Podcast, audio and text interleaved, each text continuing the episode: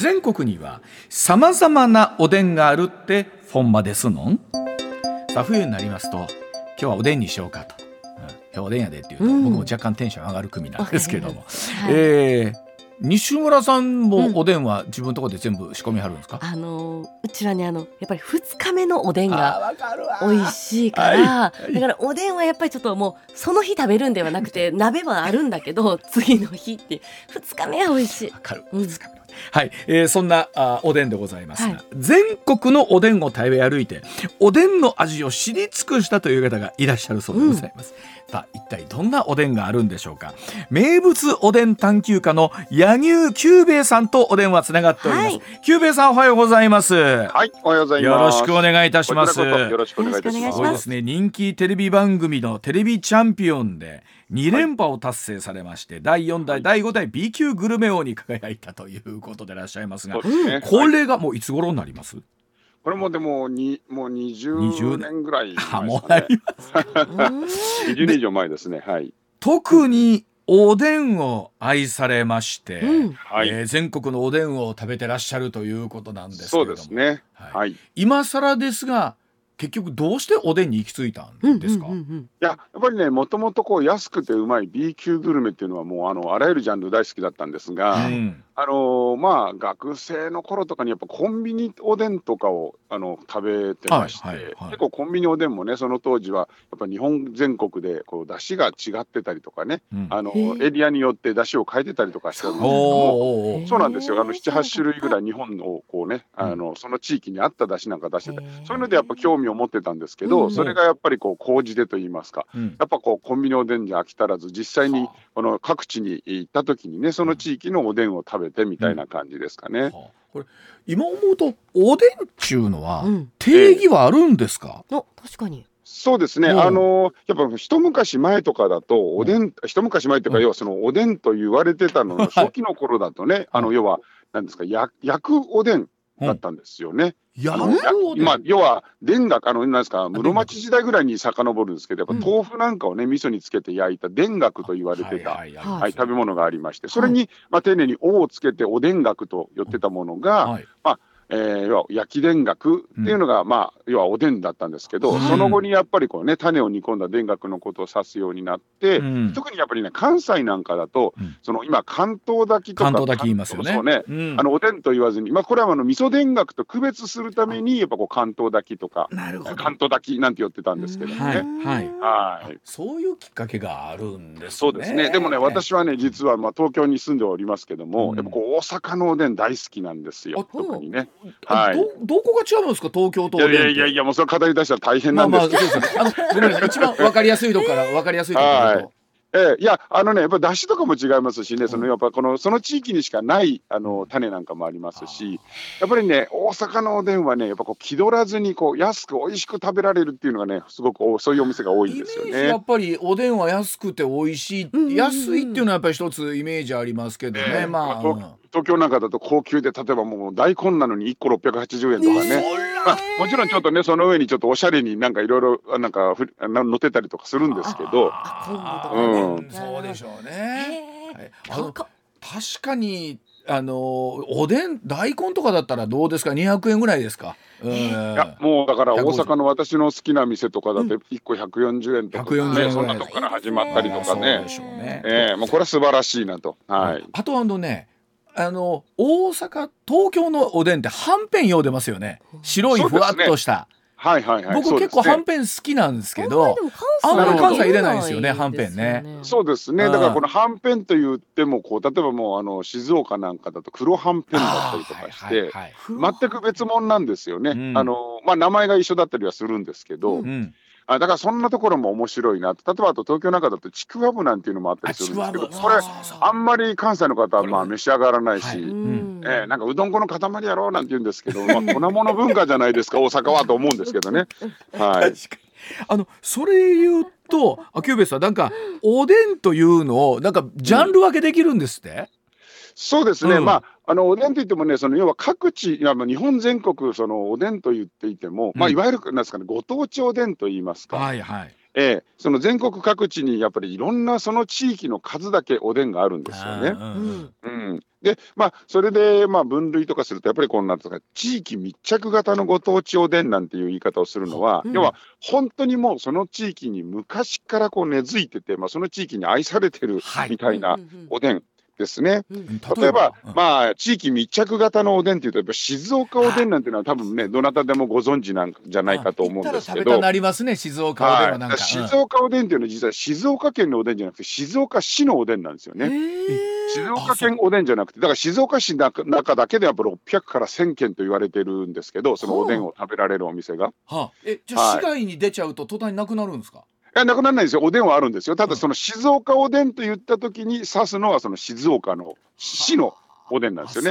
あそその地域のその周辺地域にも当然おでんの文化はありましああるて。けれども、またうん、だからそのおまたそれぞれ個性が違ってだから静岡おでんっていうとさっきちらっと言いましたけど黒はんぺんが入ってるとかね。うん。あと出汁が真っ黒だったりするんですよ。はい。そうそうそうあとまたね串に刺してあったりとか、うんでそのやっぱりあの極めつけがやっぱ青のりとかね、うん。あの魚粉まあ要は魚の粉ですね、はい。だし粉をかけて食べたりとかっていうのがね、うんでしかもこの食べる時にお皿にだしは入れないんですね。だからその煮込んだおでんをあのお皿にだしは楽しまないというか、そええそのまま食べるんですよね。うんでこれはもう本当にもうだからもう昔からですねあの静岡おでんなんて言ったらね。はあ。だからまさにこの地域に密着したタイプ。まあ大正時代ぐらいですかね静岡おでんとかだとね。あ。そうなんですね。はい。でで地域密着以外にはあと何があはい。ここねやっぱり地域活性型という分類をするんですけど例えば要はもともとはおでん文化がなかったんだけど、うん。その地元をですね、まあ、うん。活性させるといいますか、うん。えそれのたその目的のためにやっぱりこう地域活性のためにこううん。地元が一体となってこう近年開発されたという、え そういう新しいおでん文化があります例えばどういうのですか？例えばですね、あの小田原おでんとかっていうのがあるんですけど、小田原っていうとですね実はあの、まあ、神奈川県の小田原なんですけれども、もともと小田原っていうと、ね、かまぼこというイメージがある方が多いんじゃないかと思うん箱根駅ですけど。も伝でも必ずねその前通ったりしますよね。ちょうどええ。中継する場所がね。そうですそうです、やっぱり地元の小田原のこうやっぱりかまぼこ屋さんっていうのも十数十数社あったんですけれども、実はおでんの文化はなかったんですね小田原おでん。言われたら意外ですね。はい、だから、かまぼこ自体とか練り物自体はやっぱ500年以上の歴史があったんですけれども、うんでも、えーやっぱそのある有志の方がね、うん。こうやっぱりこう練り物会社いっぱいあってねそれぞれがあの戦って、まあ、戦うというかねその要は、えー盛り上がっていくのもいいんですけど、うん。地元で一体となってこの小田原おでんっていうのをやろうよというふうに提案されましてね。ほこの実際小田原おでんができたのはやっぱりねわずか18年ぐらい前のうことなんですよ。あの要は練り物の歴史はね500年以上あるんですけうど、ほであのやっぱ当然その練り物会社がたくさんたくさんありますから、うん。でまあ各社それぞれやっぱ得意技があるわけなんですけれども、えうん。これをですねやっぱ各社それぞれがその小田原おでんチームとまあチームという言い方をしますけど いうのを作るために選手出せよと。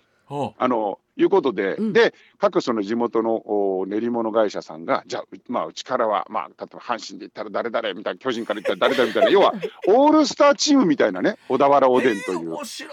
うん、で各社がだからそのあのその小田原おでんチームのために新しく作った選手を出すんですよ。でさらにですねその要はもうプロだけじゃなくて、うんあのそう地元の例えばなんか料理好きの主婦だったりとかね、うんあのこうなんすか料理専門学校のみ皆さんだったりとかが、うんまあ、年に1回ぐらいそのコンテストがあってそこに要は小田原おでんのこう新人こう作るみたいなね。でそういうコンテストがあってそれで入賞作品の中からやっぱそのオールスターチームに入れる選手が出てきたりとか。やっぱうん。あのプロだけじゃなくてこう誰でも参加できる可能性があるっていうのはやっぱその地元がやっぱ盛り上がるわけですよね。うんで今その小田原おでんっていうのはどうなんですか？だいぶこう浸透してきた感じがあるんですか？そうですね。やっぱりだからもうこの18年しか経ってないんですけど、私この地域活性型の中のこう一番成功例なんじゃないかなと思うんですよね。でしかもやっぱり小田原っていうとねこう特産の品としてですねこの梅っていうのもあるんですね。う。ん。うんなのでこの小田原特産の梅を生かしたこう梅味噌これを添えるっていうのも小田原おでんの特徴にしようよというですね。あすごいそんな感じでこうあの定義を決めましてですね。うん。でこの小田原おでんというのが僕地元がこう一体となって盛り上がってるまさにだからこれ本当に地域活性のために新しくできたご当地おでんですよね。あの本当お話聞いてると尽きないんですがせっかくなんで、あの、ええどうですか？関西近郊でもうぜひおすすめの久兵衛さん面白いよというようなおでんあったらちょっと何軒か聞きたいんですけど。そうですね。あ、もうもう一個のパターンがあったんですけど、いいですか、ご当地おでん。あおでん上で、あああもう聞きたいところ山々なんですが。そうですかはい、えまあ、えっと、関西ですとですね、あの、私がですね、本当に衝撃を受けた、まあ、えー例えば、あー神戸ですね、神戸じゃない、ごめんなさい、兵庫の芦屋。え芦屋？